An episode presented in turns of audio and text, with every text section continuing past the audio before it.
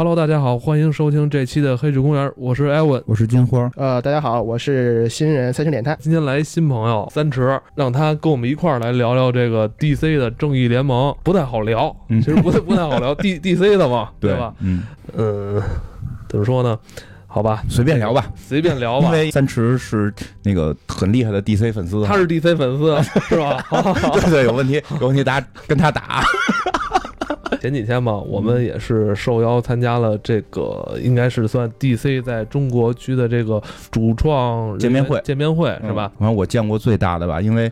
呃，主演基本都去了，对，主演全去了，对吧？连制片人都去。制片人都去了，那个制片人也很厉害，那个制片人是是制片那个。就是《黑暗骑士》三部曲的，对，他是专门专门做这个 DC 超级英雄这个制片的，就是从他手里出现过这种，呃，诺兰这个《黑暗骑士》三部曲也很厉害的制片人。哦，这也算一大看点哈！他的签名，我也不知道能不能卖出去。我操，我就有他的签名，那几个我都没签着哦。其实咱们参加这种漫画电影的发布会也很多次了。嗯，嗯，像今年像什么金刚狼啊、嗯蜘蛛侠的，但我真是啊，这正义联盟这次这个派头、这个场面诚意吧，至少有这个诚意。有诚意。就说别，管票房卖得怎么样吧，反正我们人都到齐了。对对对，你而且你看奥斯卡最佳编剧奖、最佳电影奖、金球最佳导演奖的嗯，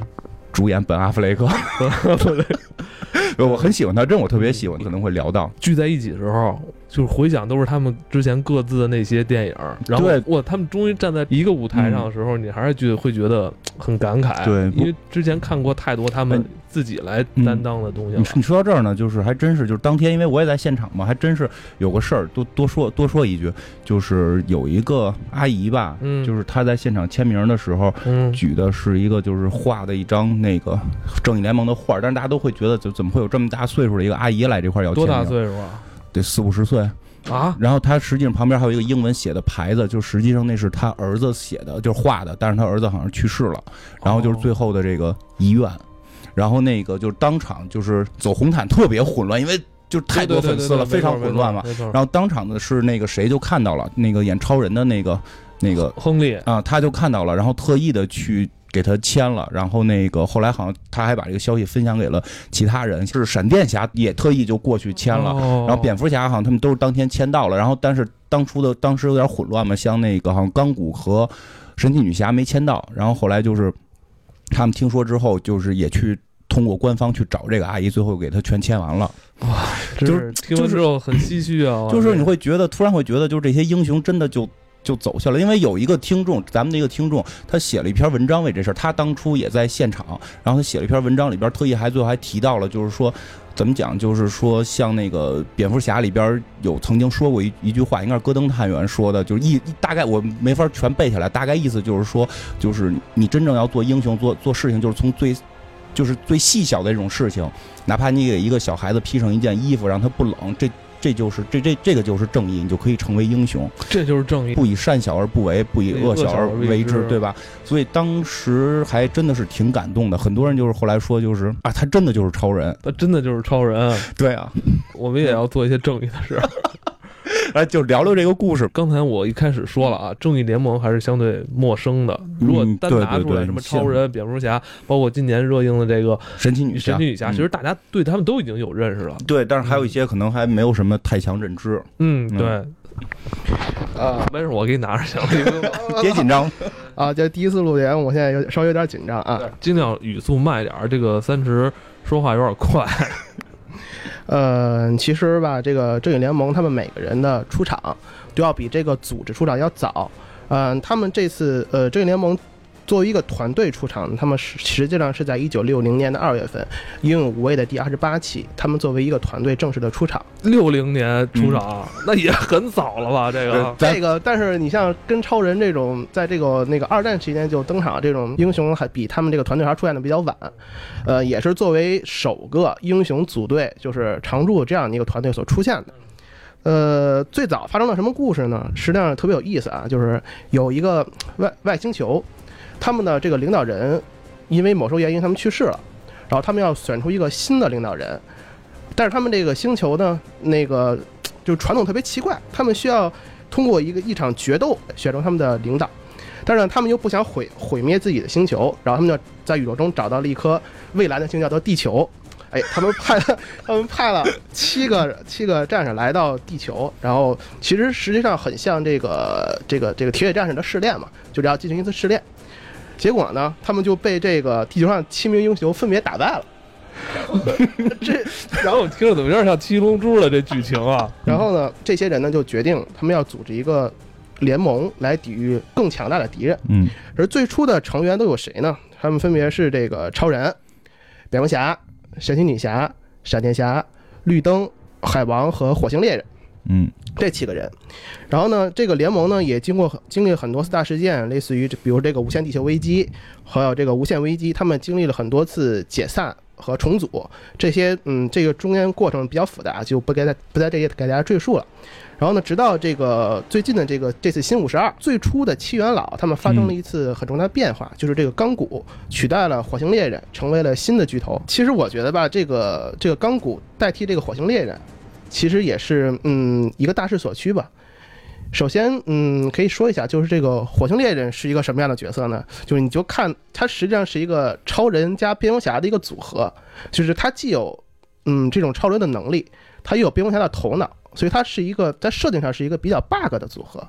并且呢，他又跟这个超人很类似，他是他是所谓最后一个火星人，这因为他跟超人的设定非常类似。嗯，我觉得最大的一个原因也是因为钢骨这个能力比较时髦。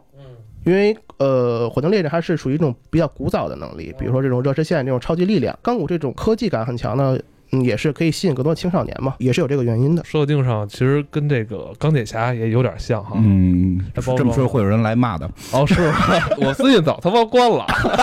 确实是他最早期的时候是七个人里边是有这个火星猎人，然后后来在新五十二的时候被换掉了，换成钢骨了。嗯因为在原先我看漫画和一些动画，我 DC 动画看的多一点，里边其实钢骨一直都作为一个嗯。就是新生代一个年轻人，一般感觉是第二梯队这个接班人里边的一个人会去出现，或者说是经常是这个呃呃这七元老之后需要再加入新人的时候，第一个加入的是钢骨，就跟刚才那个三池说的似的，呃，钢骨可能是属于第二梯队英雄里边比较著名的了。嗯，然后把它换掉，确实是因为本身火星猎人的设定呢，就是跟蝙蝠侠跟超人是接近的。哦其实更重要一个，这个人缺乏代入感，哦，就是缺乏代入感，因为我看起来他，我我们的这个。他本身长得是个绿皮儿，一点人类的样子都没有嗯。他是个外星人，然后像超人，他是个外星人，但他看起来是个人，他看起来是个活人，他有就有这种搞对象啊这种东西，是克拉克肯特嘛，嗯，对吧？但是火星猎人这方面就会弱，因为他的真缺少归属感。对对对，他嗯不太容易让人代入。确实也，我觉得也不能说是政治正确，而是说这种就是因为整个 DC 漫画实际上在某些高度上边一直是有的，就是他对于少这种少数裔。对于这种有色人种的关注，不是说从今天开始的，不是说从新五十二开始把钢骨加进来的。实际上，我记得之前咱们那个讲那个呃漫画起源的时候讲过一次，提到过，大概在六七十年代的时候，就 DC 的漫画就已经非常关注这个种种族平等，嗯这个呃种人权问题了。包括里边讲过有有一集是呃绿灯跟绿箭有一个组合嘛，嗯然后那个组合去。世界行侠仗义，然后突然遇到一个黑人大爷，然后黑人大爷就特别感慨的说：“说我知道你们这个，因为指的是绿灯嘛，你你为这个蓝色皮肤的人工作是吧？他那个他那个头是个那个绿灯军团的头是蓝蓝皮肤对吧？然后呢，还什么救过粉色皮肤的人呀，救过什么这色那色的，只有一个颜色的你从来不关注，就是黑色。其实他在六七十年代的时候，就我觉得这话我一直记在还有心里。历史背景，对，很感人的。所以这回在新组合的时候，就五十二新组合的时候，就要把一个这种黑人兄弟给提上来。我觉得是他们的政治觉悟在提升吧。嗯，然后包括这回的电影里边也明显的是用了五十二的这个新五十二之后的这个设定，没有火星猎人，有的是钢骨这个角色，嗯而且确实跟他的这个技能时髦是嗯是有关系，而且他这个就真的是不是一个地球科技的装甲，是具有外星科技的装甲，非常厉害哦。那他比钢铁侠厉害多了。对对对对，对完完了完了，快漫威漫威粉丝过来也得干，这期节目就也得骂起来。然后这个包括这回五个人嘛，这回五五个人就因为超人死去了嘛，他出不出现我们不能提。嗯 然后这个绿灯侠没没有没有被采用，但是据说绿灯侠未来会有这个这个单独的绿灯军团的这个电影，就是说它最终会融入到这个这个剧情里。哦而且我们从预告片也看出来，里边明确提到，就是说这个世界已经没有绿灯军团了。其实他提到没有绿灯军团，就代表了有绿灯军团，嗯对对吧？对对就因为这个他承认这个东西是在这个宇宙里的，所以就是说，呃，我觉得是因为可能一开始一下上这么多新人物，怕大家不好接受，接受不了，接受不了，所以先把绿灯侠这个人物去拿掉了，所以他的性格可能也会被分化到一些其他人物里边。嗯，那咱们刚才说到这个钢骨这个设定啊，嗯就是咱们从预告片上来看，他应该是一个有这个高科技加持的这么一个英雄，是吧？嗯而且他的这个装扮，我觉得比起另外几个英雄来说更吸引眼球。说一个吧，就是我们准备玩玩这个的 cos，然后这几个英雄里边唯一没 cos 的就是钢骨，太贵，太贵，太贵了，太太贵了，太贵了。最便宜的还是超人吧，呃，好像超人是比较比较便宜，相当便宜。然后那个蝙蝠侠现在准备让让我来 cos，我就直接准备买西服了。我说我可以 cos 布鲁斯韦恩，我就不 cos 蝙蝙蝠侠了。嗯，嗯，来好来三池，三池，大家聊一下这个钢骨这个人吧。钢骨呢，那个本名叫做维克多斯通，他是一个高中的橄榄球四分卫。大家都知道，这个四分卫在这个橄榄球里，它是一个比较重要的位置。嗯呃，然后呢，他这个橄榄球也非常厉害，厉害到什么程度呢？他可以通过这个橄榄球啊，去赢得这个大学的奖学金，到这样一个程度。但是呢，他的父亲啊，他的父亲是一名科学家，他的父亲觉得你这些都是一个很很小的成就，在面对就是这些超人类的时候呢，你这个简直是一个哎微不足道的成就。嗯然后呢，他他父亲呢就去 很少很少去看他的橄榄球比赛，得不到父爱，得不到父就是缺父爱，就是 DC 这个都都知道这个调性是吧？不是缺父缺父爱。然后呢，他就去这个他父亲这个实验室找他父亲去理论这件事儿。但是在这个突然出现了一次意外事故，这个钢骨呢被这个东西重伤了，就是相当于濒死的这样一个状态。然后他父亲为了拯救他呢，就是利用了这个他所在实验室的这些高科技啊，给他注射了一种叫做呃蜘蛛的一个纳米机器人，又融合这个天体星的科技，它就变成了类似于钢骨的这样一个状态。感觉有点像这个街警察，哎，有点像，有点像，哎，非常像植，入了一些这种金属的，就本身自己。先烂掉，本身自己先是炸烂了我。听着像是他父亲的阴谋了，对，我觉得也是，父亲不看橄榄球，然后激怒他来这块儿，然后，然后你知道，就是我看《新五十二》里边是他来到。他父亲的办公室跟他父亲讨论这件事儿的时候，那个就是外星母核、天启星母核才爆炸。他要不来的话，炸不着他，就是很有可能是他爸已经算好了，这核 核子要炸，给他哐来。哎，开玩笑了，但但是无巧不成书吧，只能说正好是成了这样。而且他就是这个超能力，怎么讲？他这个身上的装备不只是地球高科技，真的是带了很多就是所谓天启星的。一会儿我们可能会讲到，这回直接现在预告片已经看出来反派就是天启星的这个敌人嘛。然后他是这个天启星有一个盒子会在地球上，是这这个盒就是在。新五十二的漫画里边，是我记得是盒子爆炸，然后炸到他身上，所以他的能力实际跟一些天启星的科技还有关系，跟一些天启星的科技是有关系的。因为在新五十二里边，他我看的是就是最后他们把这些敌人打回去，是他是起到了决定性作用的。所以这回电影里边是不是他也会起到这种，我觉得如懂有有点如同钥匙的这种感觉的角色，这是很有可能的。嗯，那看来他在这个戏里的这个分量也挺重的哈。嗯，对，钥匙 key 满，钥匙 key 满，关于钢骨，我想稍微多说几句啊嗯，就是这个钢骨它是一个半人半机械的状态嘛。首先，它人类的部分其实并不是很多了，它更多的部分是被这个机械所代替了。嗯就是它人类的部分，嗯，可能只有大脑、心脏和肺部，嗯它是一个处于一个这个人类肉身的这样的一个状态。但是呢，在后来一次执行任务的时候呢，他也也必须要把作为人类这仅有的这个嗯肺部这个器官给换掉。哎，这个非常纠结，就是我究竟是一个机器人还是人？肝儿跟肾都没了，这肺还挺可惜的，不想换是吧？他还是希望以一个就人嗯人类的一个状态所存存在下去。欧美人对这种科幻嗯，的一种态度吧，就是他们嗯更多的是希望以人类的对，是是这样，因为我看就是后来我忘了是哪集里边也有，就是他到了这个地狱边境的时候，就别人看到的都是以为死去的亲人，只有他看到的是自己，然后他一直就开始怀疑，我操，我是不是自己死了？因为我为什么能看见我自己的灵魂？当然那是一个骗局啊，但是可以看出他内心一直纠结的事情。但是他就我觉得怎么讲，哎，就跟刚才三池说的是，这欧美人就会这么写，他们是日本，咱们日本省的人就不这么写，那个对吧？素子。嗯草剃素子就剩大脑那么一点点了，人觉得还自己还是人，活挺好，就嗯不纠结自己肺会不会被切掉。嗯，当然，确实欧美会特别强调我人本身的这个问题，嗯他对于机器是具有恐惧性。其实整个欧美科幻戏里边都是对机器具有恐怖的，嗯，比如什么终结者呀什么这些东西，算不算是钢骨它自身的一个软肋呢？在某种感情层面上算吧。但是因为我看的可能没那么多，我特别好奇的就是，就钢骨有描述过他是否会睡觉这这件事儿，不是那个睡觉，就是开车的睡觉。像草地素子里边有明确的描述，他有女朋友嘛？漫画里描述过他确实可以吃饭，但是确实不知道他能不能 啊，是吧？哎，那他都只剩肺了，他吃饭干什么呢？那等于他现在就是只有肺、大脑跟心脏这三个，嗯，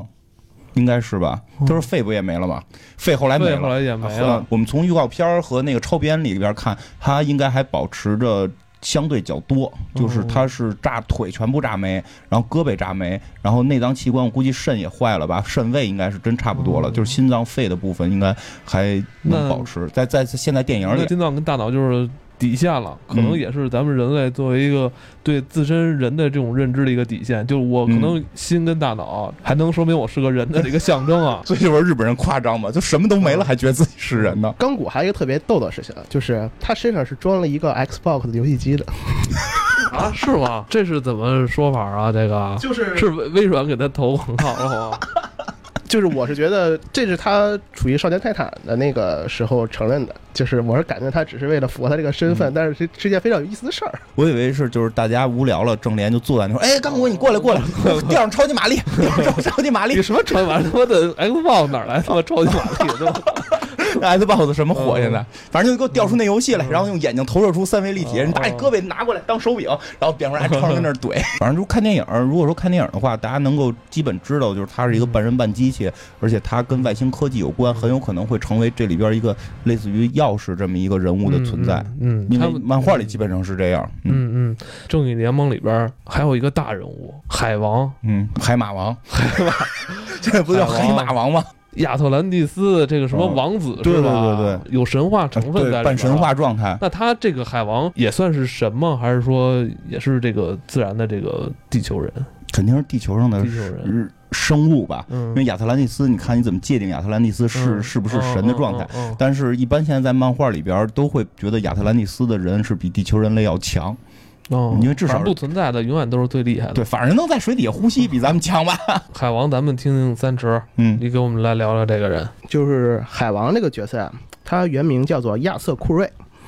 呃，他初初次登场于这个多趣漫画是呃第七十三期，在一九四一年，这个海王这个角色就首次登场了。那他也是一个登场很早的一个英雄了哈。呃，对，就是联盟里这个七个元老级的成员，他们都是有一个非常悠久的历史的，呃，但是钢骨可能没有那么长时间，因为他毕竟是一个年轻的英雄，呃，其他几个人他都是一个比较悠长的历史的。他是什么人呢？他是亚特兰蒂斯的这个女王和一个呃人类，就是地球呃地面人，他和亚亚亚特兰蒂斯称呼咱们嘛，就是地面人的一个混血的一个孩子。他出场的时候呢，他是 拥有着一头金发。他是非常帅气的一个人，又用用了一头金发，但是呢，亚特兰蒂斯视这个金发为不祥，就把所以就把这个孩子遗弃掉了。这不是漩涡鸣人吗？金发 就可能他可能身体里封着什么东西，什么九尾章鱼可能是。就被他的养父所收养了。然后呢，直到他了解到自己是一名亚特兰蒂斯人，又是有王室血统的这样的一个人，然后他就回归了这个亚特兰蒂斯，并且赶走了他的呃弟弟，嗯就是这是设定嘛，赶赶走赶走他的弟弟。呃，其实海王啊，他是呃原本的形象是非常帅气的一个嗯小伙儿，就他有呃，比刚才不是说了吗？有一头金发，然后穿着一个呃橙色的鱼鳞上衣，嗯但我觉得这点特别 gay。然后 完完，你你等着吧，你等着有人骂你吧。不，当当然他是很很帅气的一个形象啊，鱼鳞上衣。但是就其实咱们看到预告片里，他是一头就是很壮，像那个嗯野蛮人一样赤裸着上身，嗯有一头卷发这样有点像这个游牧民族哈。啊嗯，，对，所以叫海马王嘛。他之前这个演员也是那个《权力游戏》里边那马王我是觉得电影里这个形象，嗯实际上在漫画里它是有一个对应的。其实，在九十年代初期的这个漫画，这个海王有一次大的形象的改变，嗯就是他有一段时间就是放弃了他的王位，进行了一次隐居。嗯然后他的头发就变得非常长，还留蓄起了胡须。然后呢，在跟一次呃，好我记得没有错的话，好像是在跟那个暴狼的战斗中，他被暴狼击碎了他的那个就是鳞鳞鳞状的那个嗯上衣，然后他也没有去修补，他就这样赤裸着上衣。是一个非常粗野的这样的一个状态，也这个形象也持续了有一段时间，嗯所以我觉得这个电影里的这个形象也是参考了漫画这个时期的这个形象。嗯，其实就是因为。这刚才就是三池说到，就是其实这每个人出场的时候都已就是形成正义联盟的时候都已经历史悠久了，他们都已经出现过很多集，就是很多年了，都有自己的单行本发行，所以他们在自己的世界里都是主角。嗯，可以想象，每个主角实际都是有些共通性的，至少你得帅。对，高大高大全的形象，对对对，所以其实，在早期的时候，我觉得这几个人物。你在漫画里，我觉得没问题，因为你在漫画里可以通过一些呃，就是漫画家的这种笔的这种使用的方法，可以让他看出他的风格区别来。嗯，比如说一些更更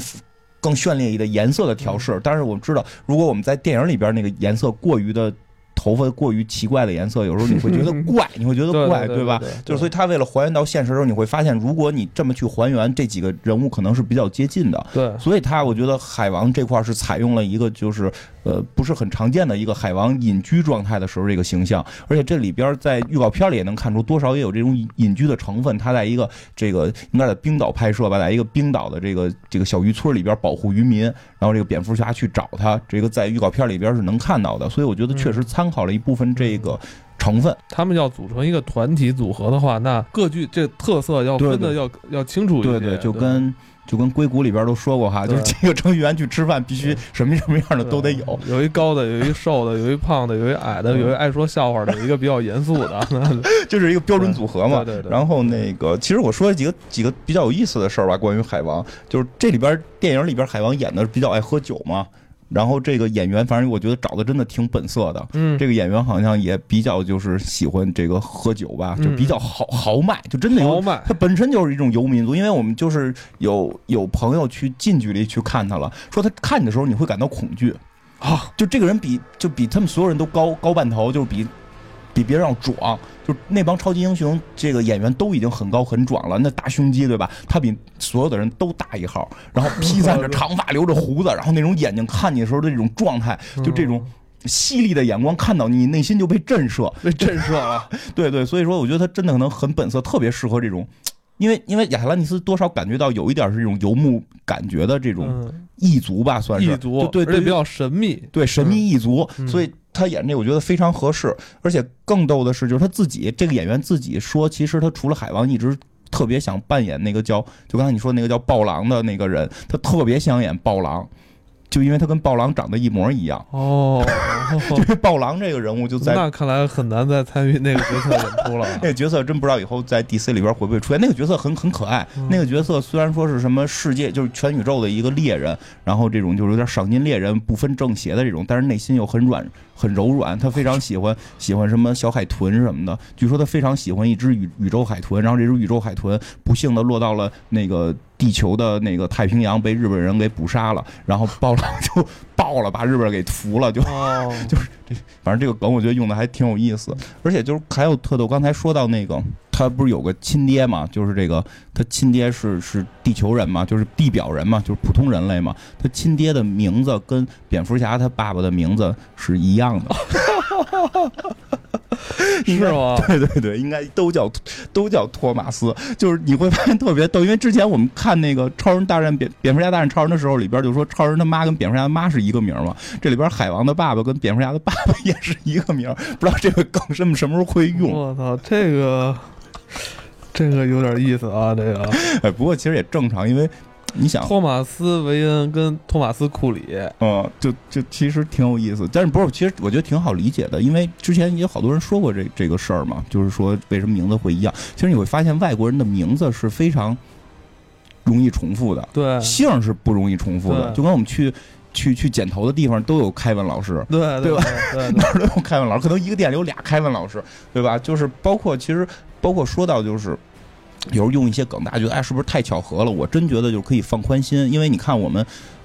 就无巧不成书，古人就有句话叫无巧不成书嘛。咱们以前那些评书艺术家讲的那个，他们去改善的那些故事里边，很多的巧合，你听着会很有意思，就看你怎么去看待这件事儿。我老举那例子，咱们看杨听杨杨家将的时候，里边有个叫人饼人堂会的，跟杨六郎长得一模一样，对吧？杨六郎那都已经没辙，必须死了，突然出来叫人饼人堂会，哎，我长跟你一样，就口音不一样，我替你死吧，对吧？大家听着还挺感动，觉得大英雄，对吧？那没人去纠结为什么他们俩长得谁都发现不了呢？双胞胎都能看出区别吗？对吧？其实这就是故事，他为了把这个东西烘托起来，所以有时候会用一些这种你觉得巧合的梗，还是叫无无巧不成书。那看来这个写作技巧其实很多也是中西方也一样的，对对对，因为大家对故事的理解是差不多的，所以就放宽一点心看的话，你会更带劲吧？那我们知道这个海王，他是来自于这个叫是什么遗失的国度，什么亚特兰蒂啊，对，亚特兰蒂斯是吧？那他的这个。能力，嗯，怎么体现啊？嗯嗯，其实海王这个能力啊，还是设定还是比较有意思的。就是他最大的能力，除了这些超级力量，还有这些呃身体的坚韧程度之外呢，他有他最大的一项能力，就是可以跟海洋动物沟通。就这一个，挺厉害的。鱼鱼鱼鱼者啊，什么东西？什 么什么？什么马马鱼者？就是会跟马说话。风语者会风鱼鱼者，鱼鱼者，鱼鱼者，这个有点像德鲁伊了。这个啊，鱼语者听着跟某个著名相声演员他们家亲戚。他实际上这个能力，他并不是跟鱼说话，嗯，他是 类似于这种一种心电感应的一种感觉。其实，呃，关于这个海王啊，就是其实现在流行黑海王，你知道吧？就是，就是觉得这个 海王很弱，而然然而实际上这个海王啊，就是他的能力其实非常出众的，嗯，因为为什么会有这些 黑子的声音呢？也是因为这个早期的这个设定比较有比较有意思，就早期的海王一个弱点。就是他一个小时必须接触一次水啊，就是感觉是一个非常蠢的设定，就他每次出去打仗都要背一个缸，然后感那那种感觉啊。所以在这回片里边，他不停的在喝酒，有可能，有可能吧？哦，原来这水沾点边儿哈。那后来这设定还有吗？啊，后来这个设定就觉得太蠢，好像给取消掉了。大家又吐槽这个海王不会飞，然后片里边看就是现在看，呃，预告片里边他也不会飞，但是他也不怕高，他从那个天上踩着天启星的那个妖怪直接从楼上跳下来，他也不害怕。对，我看他好像能飞啊，他就能。我看他不是能飞，他是不怕钢骨给他扔出去。对对对，不怕摔，我觉得是 比较虎，比较虎是不怕摔。然而，实际上漫画这个设定啊，海王啊，他其实是可以通过这个三叉戟的魔法，就是他一个武器是这个亚特兰提斯的这个象征嘛，就这个三叉戟，他是可以通过这个三叉戟来飞行的，只是他从来不这样做而已。哦，我看他那个三叉戟有点像波塞冬的那个，对对对，但是但是在在 DC 的宇宙里边还有波塞冬，还有波塞冬，神奇女侠的大爷嘛。神奇女侠大爷，而且在什么不义联盟里边还对打过，两两边还对打，我觉得那个特别酷。就那场战斗是我觉得我看不义联盟里边几个比较酷的镜头之一，就是那个就是就是超人，就是宙斯把那个超人他们打败之后，然后超人去去打宙斯怎么办？超宙斯兄弟呗，超宙斯大哥呗，给这个波塞冬抄来了，然后整个那个海就巨浪，几十层高的巨浪啊，就就下来就要把整个这个他们这个呃城市城市给毁灭掉的时候，突然停下了。突然停下，突然停下了，然后那边那边就海王跟他媳妇儿俩人出来了。这大海不知道该听谁的，是听 是听海皇波塞冬的，还是听海王的？就 这时候出了一个表情包，出汗的表情包。对，海上面都那大浪三个树袋，我我该听谁的？哎，不过就说起来，就海王好像跟他媳妇儿老同时出现。他的媳妇儿怎么又出来了？他媳妇儿也很厉害，这预告片里也看到了，是吗？嗯。哎呦，这我还真没注意到。来讲讲他这个爱人是何来头，然后还说一下这个他这个海王的媳妇儿啊，海王媳妇儿叫做叫做魅拉，嗯，她是一个有有着这个火红色这个头发，然后也是身穿着这个鳞甲的这样的一个身材特别好的一个 一个妹子，就红头发，他们那边是红头发，就是吉利了是吧？不知道这红头发什么吉利，反正 黄头发黄头发就不行啊。然后这个魅拉呢是一个，就是还是以五上这个设定为准嘛。她原本是嗯一个亚兰蒂斯流放之地这样的一个呃地方的一个公主，如果没记错的话。然后呢，就是他们是因为呃很多年前他们嗯参与过一次政变，然后就被这个亚特兰蒂斯的皇族给镇压到一个地方，呃好像是这个就是在这个好像是在在就是百慕大就在这个地方被镇压着。然后呢，这个结界呀。它有一个缝儿，嗯，还有结界啊，对，还有一个缝儿。然后呢，就这个这些这被镇压这个流放之地的成员呢，就是合起力量把这个梅拉送了出来。嗯，他们想让这个梅拉去刺杀这个海王。嗯，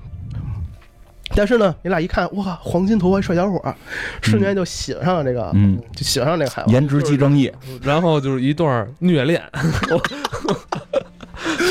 好了好了，这也挺有意思。他这次就是因为梅拉也是在这影片里有所出现。对对，而且那个应该是。就是不是说就是扫一眼而过的，应该还是有有有些场面的。哦，那个，因为梅拉在片就是在这个故事里边也是有超能力的，哦他好像能控制大海，控制这个水，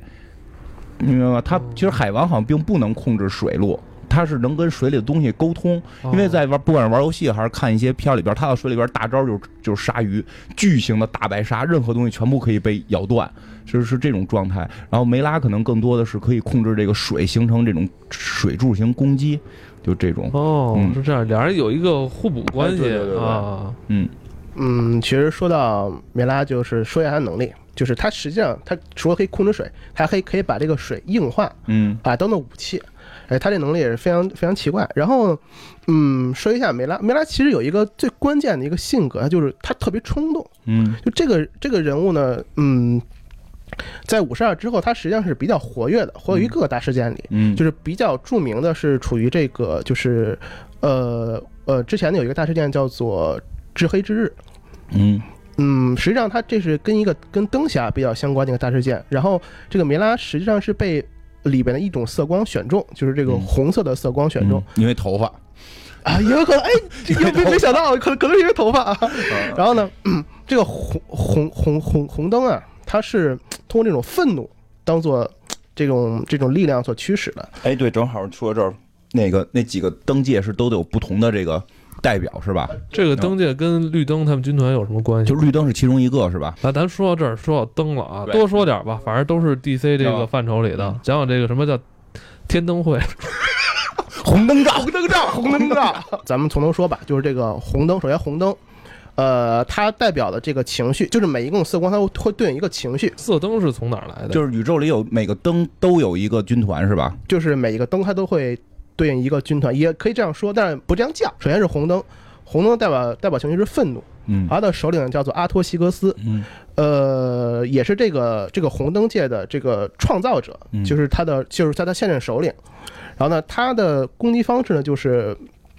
喷出这个红色的血红色的火焰从嘴里，它可以攻击人。这红灯有什么作用呢？就是你一旦戴上红灯戒，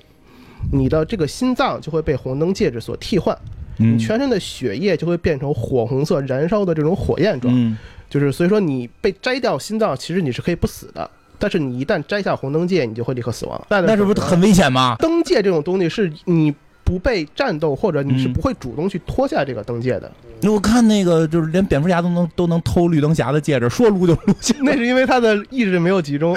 我这也挺累的，老得意志集中，老得愤怒。我觉得艾文你适合红灯，你可以一直保持愤怒。也很累。咱们刚才说是这个红灯戒、嗯戒指的戒戒戒指啊嗯，然后继续，它对应的那个灯兽是雪图牛，嗯就是一个红色的牛是它的灯兽。嗯然后下来是橙灯，橙灯代理只有一名，就是他不叫橙灯侠，他都叫嗯橙灯代理。他代理人只有一个人，就是位于织女星系的拉弗利兹，嗯他代表星星是贪婪。嗯然后呢，他这个这个拉弗利兹呢会去占有他周围所有的事物，他都会有一种强烈的占有欲。然后这个橙灯是什么什么功效呢？就是他可以把你杀掉的敌人当把你的灵魂囚禁起来，当做他的橙灯幽灵。嗯，好他对敌的时候呢，可以放出他之前战斗过的所有敌人去攻击你。紫灵法师啊，这个对 对对，所以说，就是他有一次在进攻这个蓝灯的时候呢，就是那个甘瑟就说过一句话，就是即便他拉弗里斯只有一个人，他也是代表了一个整个军团的力量。碎土转生是这么叫吧？我没说错吧？没有，到时候火影粉粉丝再来 diss 我。呃往下，呃，然后它它对应的灯兽呢是这个玉蟒，玉蟒啊，嗯。然后下边就是黄色灯，嗯。黄灯界。嗯，他的首领就是这个塞尼斯托，嗯。就大名鼎鼎的赛叔啊，嗯。最强大的绿灯侠、嗯曾经。他比较有名，他啊比较有名，，就是这个赛叔，他代表的情绪是恐惧。这个恐惧，它是向他人施加恐惧的能力。它的这个黄灯啊，它的所有的技能都跟绿灯是一样的，就它可以，呃，可以翻译，可以飞行，这可以就是具象化一些东西。嗯其实这个黄灯是跟呃绿灯纠缠了很长很长时间，呃，也他这个赛叔也是创造这个呃创造这个黄黄灯界的人，就是嗯通过这个武器大师去创造的这个黄灯界。它的主星也是位于反物质宇宙，嗯嗯，下面呢就是这个啊，没没有说这个灯兽啊，嗯。灯兽就是大名鼎鼎的视差怪，嗯。就是大家看看电影看这个绿灯电影的时候出现的那个东西啊。那个绿灯呢是主星为 OR，由这个守护者建立的第二支军团，第一支是这个机械猎人嘛，下来就是绿灯，就是人类的绿灯侠有很多人，第一任就是可能就是这个哈尔乔丹，然后下来呢可能有这个盖加德纳呀，有这个约翰斯图尔特，有西蒙巴兹，有后来的杰西卡，这些都是人类的呃绿灯侠。然后呢，这个绿灯呢代表情绪是意志，就是你这个意志力越高，你抵抗一些诱惑，比如说像恐惧、其他情绪的这个东西越高，你所具象的东西会越坚固。嗯比如说，你可以造一个门，然后这个门可能坦克都撞不开，类似于这样的一个。然后它对应的灯兽呢是这个离子鲨，是一个鲨鱼。蓝灯界呢，它代表的情绪是希望，嗯只要你心中永远怀着这种对未来或者对一些东西的美好的一种希望的话，你都可以被这个蓝灯选中。他的首领是现在是这个圣行者。嗯，这个蓝灯界的功效是什么呢？它可以，它最大的功效，它可以 buff 这个绿灯界，它可以让绿辅，对，它可以让绿灯界发挥出更强大的力量，而削弱了黄灯界。嗯，然后它也可以安安全的，就是摘下，比如说你这个人戴了这个红灯界，嗯对吧？你这个不是摘不下来吗？嗯好，我出一个东西，就是这个黄呃那个蓝灯戒，我可以安全的摘下一个佩戴了这个红灯戒的一个人的戒指，就可以把你把你从红灯这个手里解放出来。是这样一个东西，就是它的灯兽呢，就是这个药师皇，就是这个三三手的一个凤凰。嗯，下来呢就是这个呃电灯，所谓的就是也有可以也也叫青灯嘛，就真人化蓝电子嘛，就这个电灯，它的首领是青女。这个东西呢是这个绿灯侠阿宾苏创立的一个军团，就是阿宾苏是谁呢？就是呃大家知道坠首就是最开始坠到地球上给这个哈尔戒指的那个人，就是这个就赛赛伊苏索是这个人的妹夫。嗯啊，这关系大家特特别混乱。是个人的妹夫，他这个情绪呢，代表情绪是怜悯。实际上，加入电灯军团的条件是什么？是你你是一个罪犯，嗯你被安明苏认为是一个穷凶极恶的罪犯。那好，我可以佩戴上这个电灯戒，你的整个都会被洗脑，就像做这个前额叶切除了一样，嗯你会变成一个非常乖又听话的一个人。我是感觉他们类似于一种监狱这样的一个感觉。呃，他的呃灯兽是叫做改宗枭。但是我到现在还不知道这个灯兽 代表的一个生物是什么啊。然后呃，最后一种是紫灯，嗯。紫灯它是他们叫做星蓝石，他们代表情绪是爱情。嗯。就这个紫灯也是一个特别有意思的东西，就是它可以呃瞬间回到他所爱的那个人身边，嗯。他有这种瞬移的传送的传送的能力，他也可以用这种紫灯的力量去救活一个他所真爱。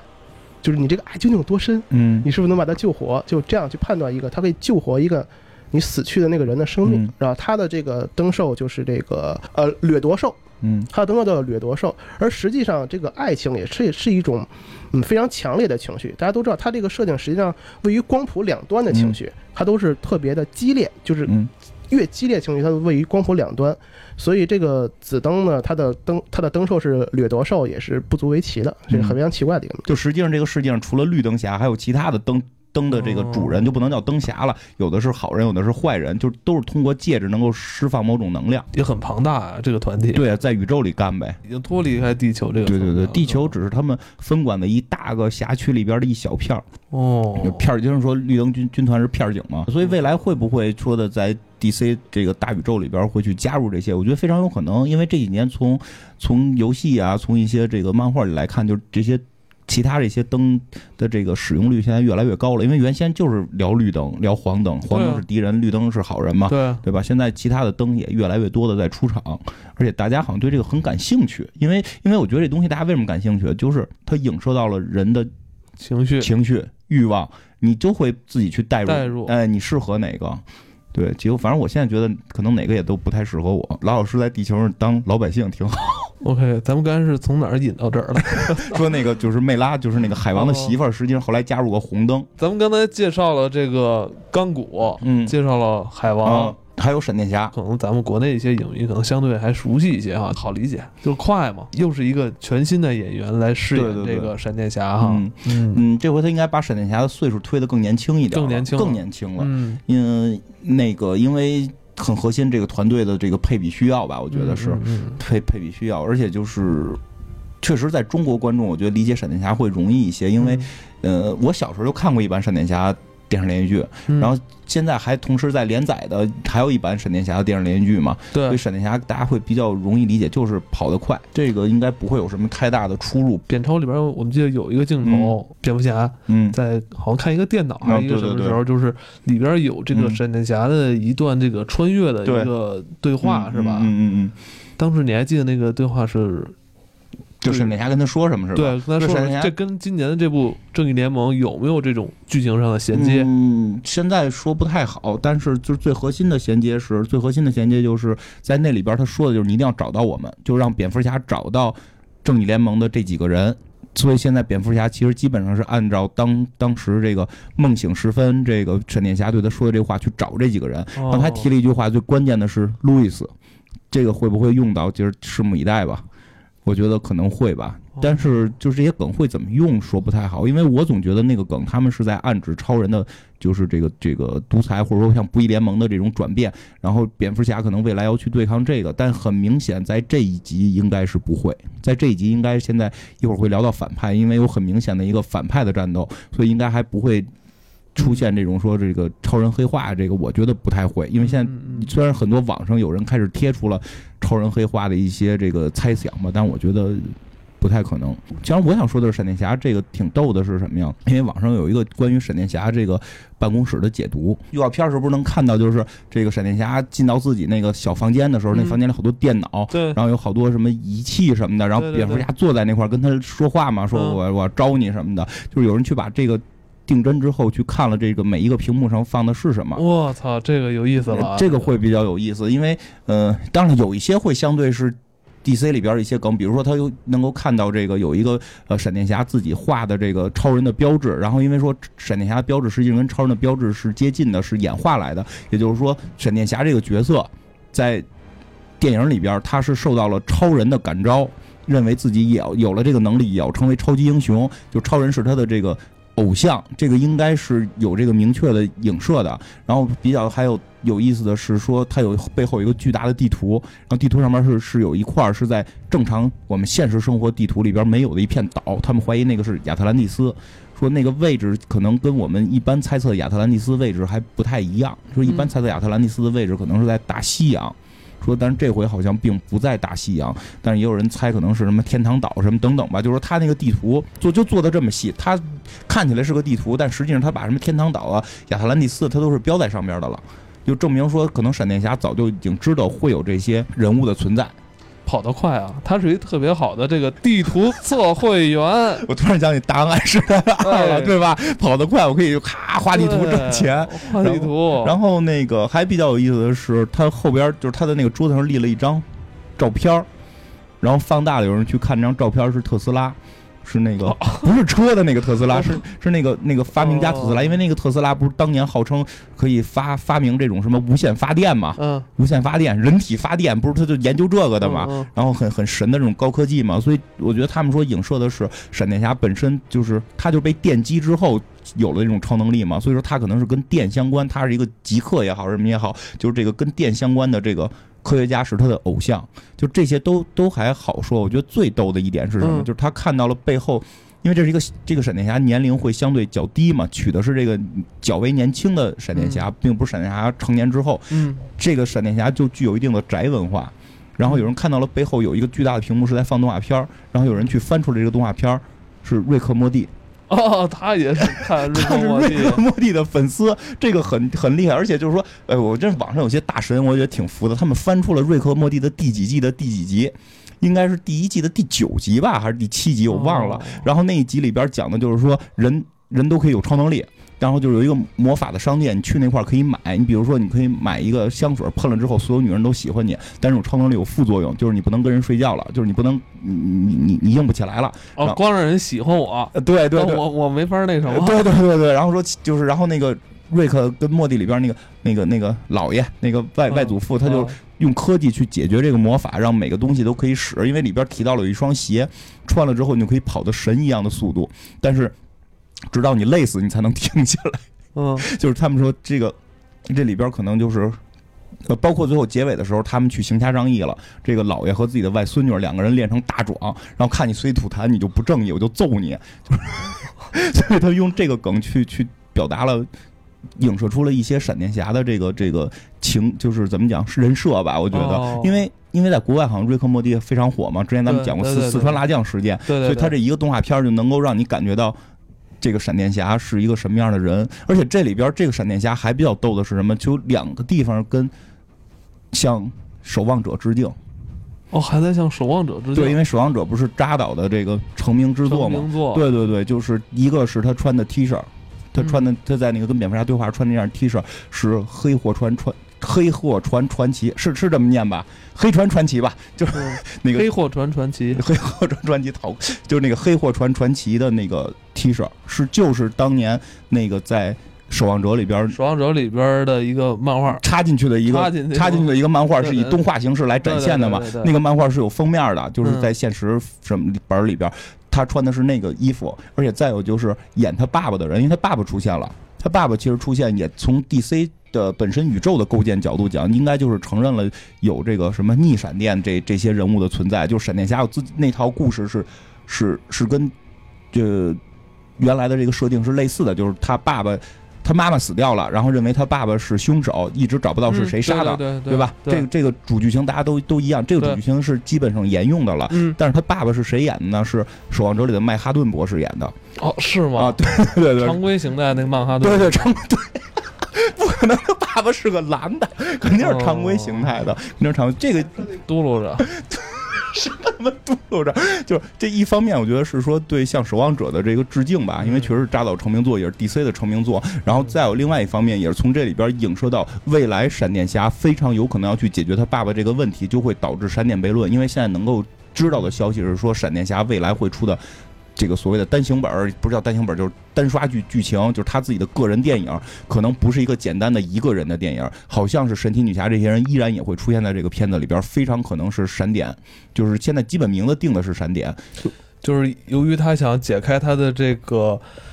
母亲之死啊这个谜团，对然后他利用自己这个速度超嗯超快速的这个嗯穿越时空了。穿越时空了，对对对，哦。这个实际上，但是他现在穿越时空是很危险的，对对对。他要把整个这个宇宙的很多东西会影响到，对，是啊，所以就会导致闪点悖论这个故事嘛。所以就是从从闪电侠这块儿，我们还能够看到他对于未来那部剧的一个延展，这个是挺期待，因为我比较喜欢闪闪点悖论这个故事，能力都特大，谁要稍微的使点劲儿啊，这个这世界就是就完蛋套这这接下来都不敢聊了。他讲闪电侠，稍微简单介绍一下闪电侠啊，其实闪电侠啊，这个作为一个英雄出现，也出现很早，巴里艾伦嘛，对，应该是二代了哈。嗯，但是五十二设定之后，他是呃第一个闪电侠啊啊。咱们呃早期的咱们漫画里出现了一个闪电侠嗯，叫做盖伊，嗯就是戴了那个像一个丘比特帽子，就是嗯二战老兵那个帽子一样的那个那个那个闪电侠啊嗯。他的他的力量源头也不是神速力嗯，啊，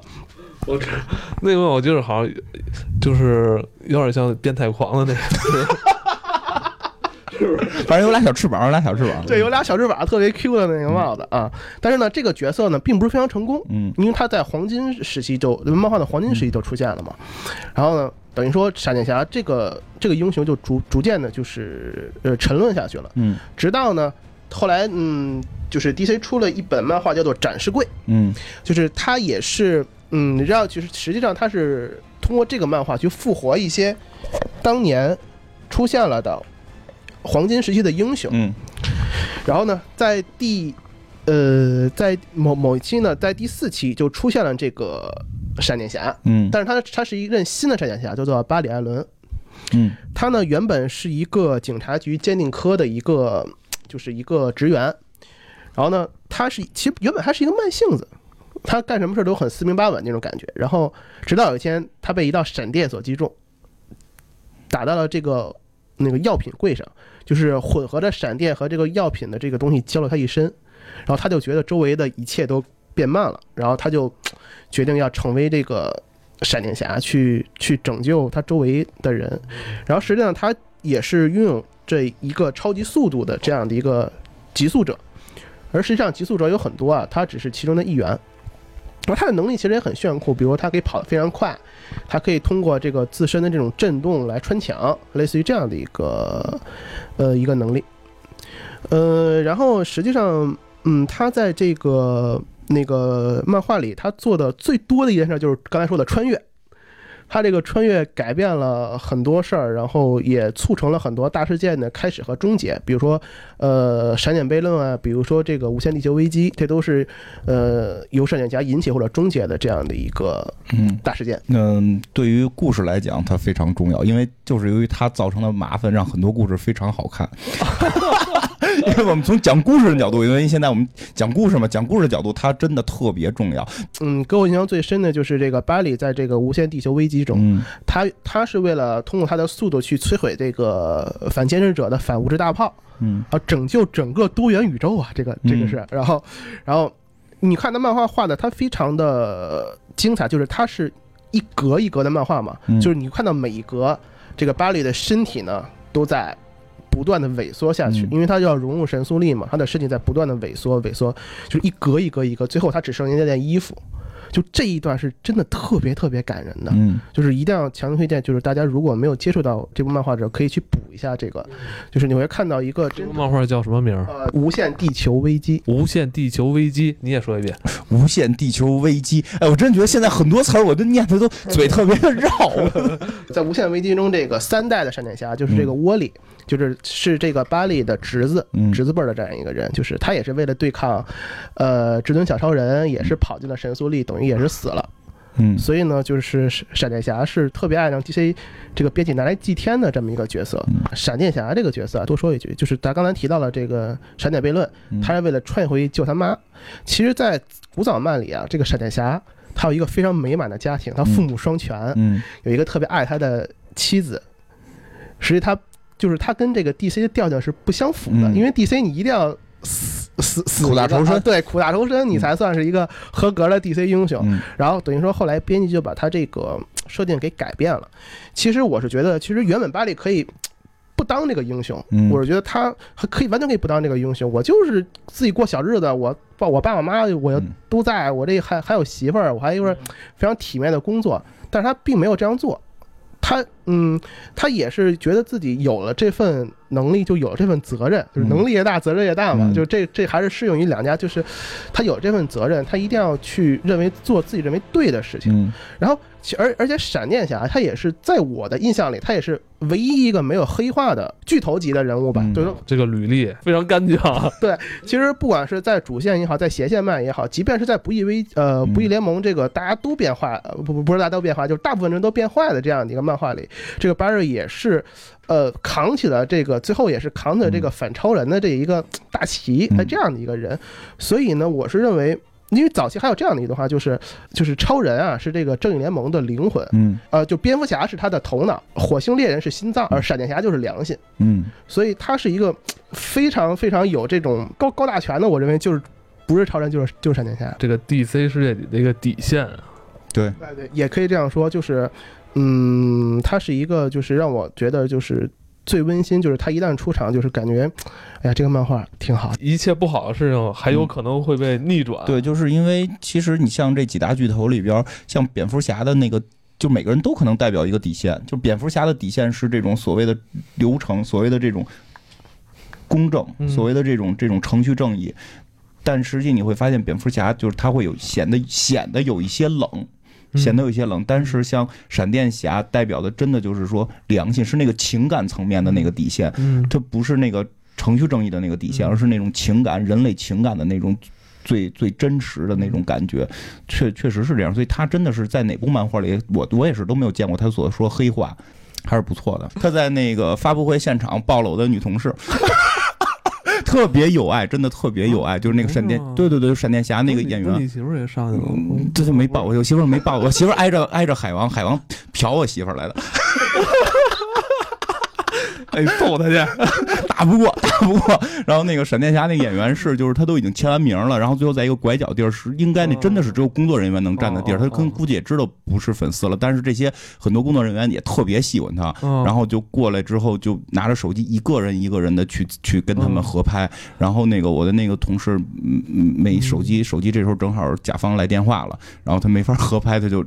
抱了我的那个同事，一女孩特别激动，然后后来抱完之后一直在尖叫，会觉得特别 nice 这些演员。我觉得是职业的，对对对对而且我真的觉得配得起演这个片子。对对对，之前聊过嗯专门有一集聊过神奇女侠，我觉得大家有兴趣去听听就行。但是神奇女侠我就多说一句吧，嗯因为是最近我才知道的一个消息，这不是号称自带背景音乐的女人吗？嗯，就是那个背景音乐居然是一个华裔大提琴演奏家的作品，郭缇娜叫郭缇娜。哦，郭婷娜好像是哦，因为这是最近我才知道的。然后在腾讯上面还真是能找到他这个这个华人去演奏那个全整个的那个曲子从头到尾，因为我们看电影一般会节选嘛，嗯会有他那个整个的那个演演奏的那个过程是个 MV，非常的炫酷。主要是现在他不是跟我那个朋友他们在在美国合作玩摇滚乐呢吗？哦嗯，，对，所以现在他们就是他告诉我的，这个在全世界都那么成名的这个曲子，听到就这么燃的这个曲子，也是我们华人做的，就是这些正义联盟里边是有我们华人参与的。对然后那个女侠，我也想多说一句啊，就是咱们之前聊过这个是呃这个神奇女侠的弱点，嗯。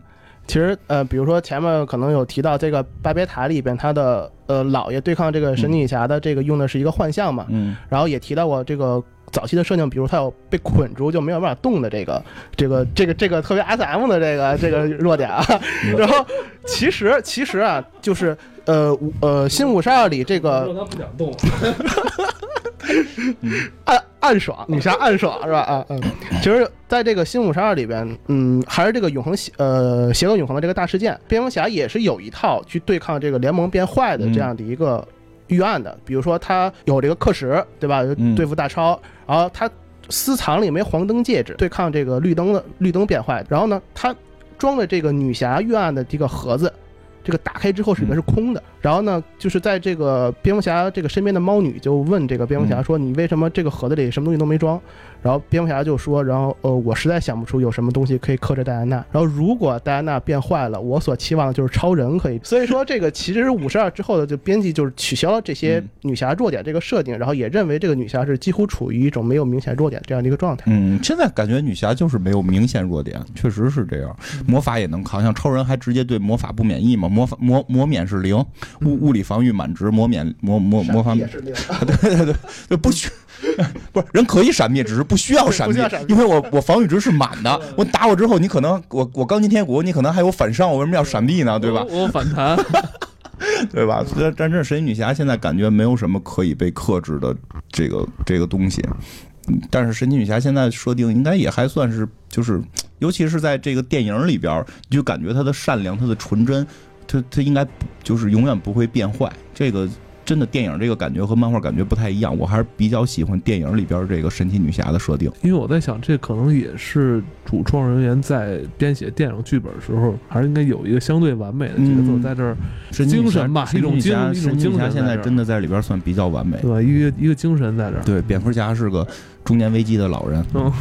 咱们不是说了这个梅拉是带上这个红灯戒嘛？其实，在这个《折叠志》里，这个女侠也被戴上了紫灯戒，嗯就是这个代表爱情的这个紫灯戒。其实最早我不是特别想通，就是这个为什么她会戴上这个紫灯戒呢？就是自从看了这个这个还我还是看了这个电影，嗯我是觉得有有所触动吧，就是感觉就他这个爱其实是对就整个人类人类的这种嗯爱，而并不是说对对于某个人的。所以说他被紫灯选中也是有他的理由对，在。大爱无疆，他是那种大爱无疆的爱。突然想起他那个嗯她男朋友后来怎么着了，死没死在？在电影里边确实是死了，应该是复活。对，死了咱漫画里边几次设定不一样嘛，最新的设定好像是个什么联络员了嘛，但是就但是但是也分手了，就是也很尴尬嘛。哦。但是但是全世界的粉丝不满意嘛，毕竟是电影嘛，这东西这东西你说。而一战时候的这个人到这会儿多大岁数了？神奇女侠又不老，就是你不太好不太好拍嘛，对吧？不太好拍嘛。说到神奇女侠，我看预告片有一个令我特感动的，啊，就是神奇女侠是站在一个雕像上，站在一个黄金雕像，那应该是伦敦的一个雕像，嗯，是代表的是这个公正。公正女神，这个是令我就是，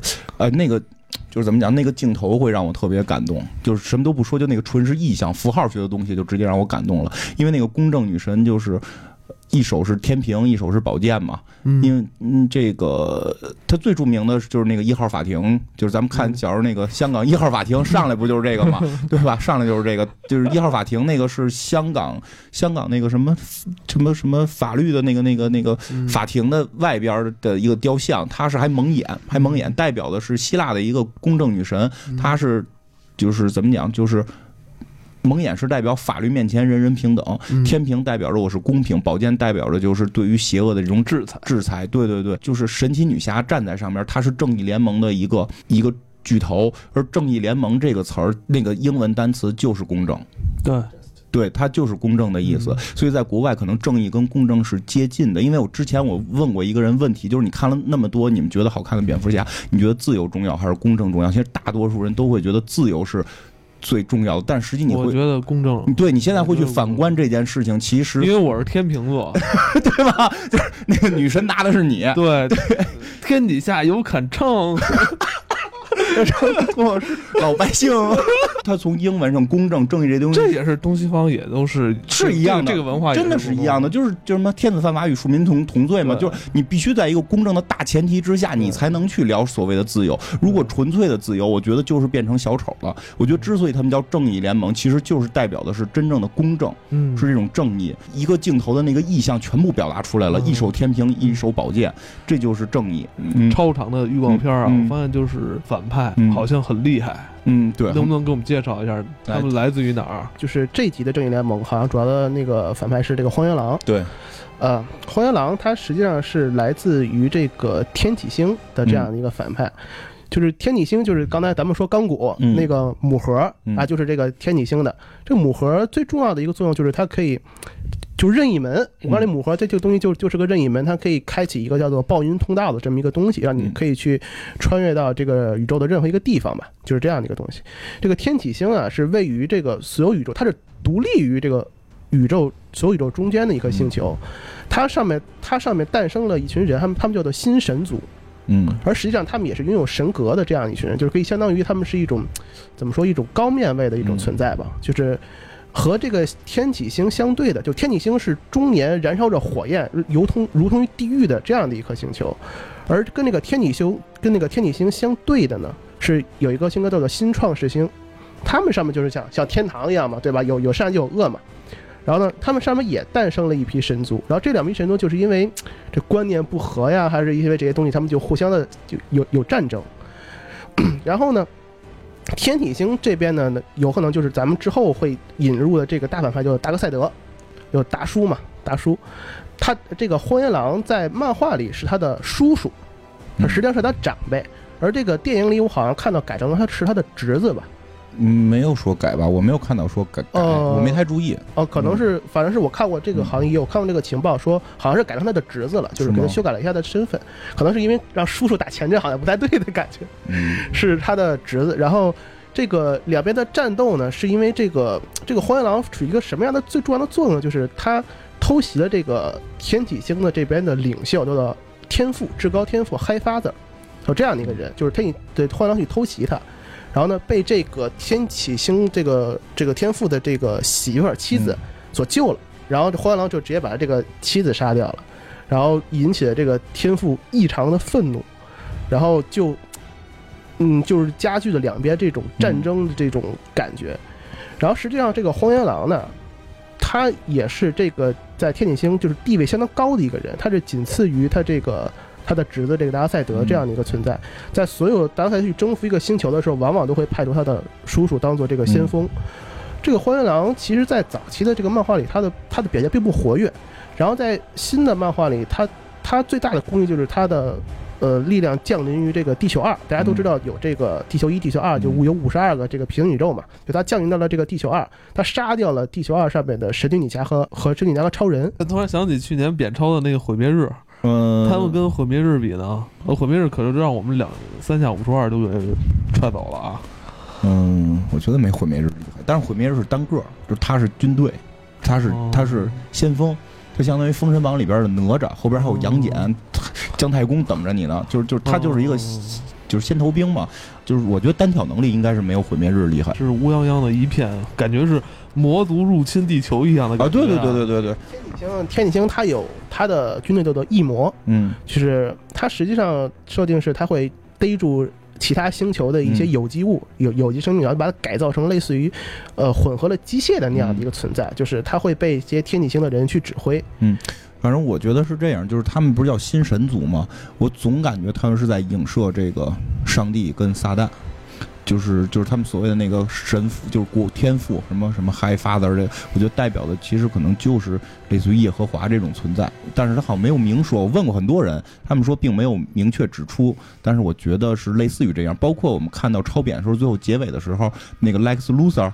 Lex Luthor 不是就是已经神神叨叨了嘛？说他们会降临什么的，其实就包括他一直在说家里有幅画，画的是这个呃这个这个天使从天上打地下的魔鬼嘛。然后他一直在说这幅画我们是不是可以倒过来看？是有时候魔鬼不是来自于地底，而是来自于天空。其实影射的就是这个呃天启星的入侵，因为天启星那些鬼就是敌人长得都带翅膀，就是跟恶魔是类似的。然后。包括说在导演加长版里边，荒原狼已经露脸了。导演加长版里边，荒原狼已经通过这个这个特殊的这种通信仪器，跟这个 Lex Luthor 已经对上话了，是有这个片段的视频聊天来。对对对对对对，三 D 视频聊天来的。所以 Luthor 是知道会会出现，所以这回我们也其实我也挺期待 Lex Luthor 到里边会会不会在正义联盟里边这。电影里再次出现，它又起到一个什么作用？对啊，我看到这次 Loser 好像在预告片里没有，预告片里边没有，然后但是好像演员表里边好像有，好像有，对对对，因为我觉得他在扁超里边的形象还比较成功。嗯，我比较喜欢，虽然很多人不喜欢吧，但是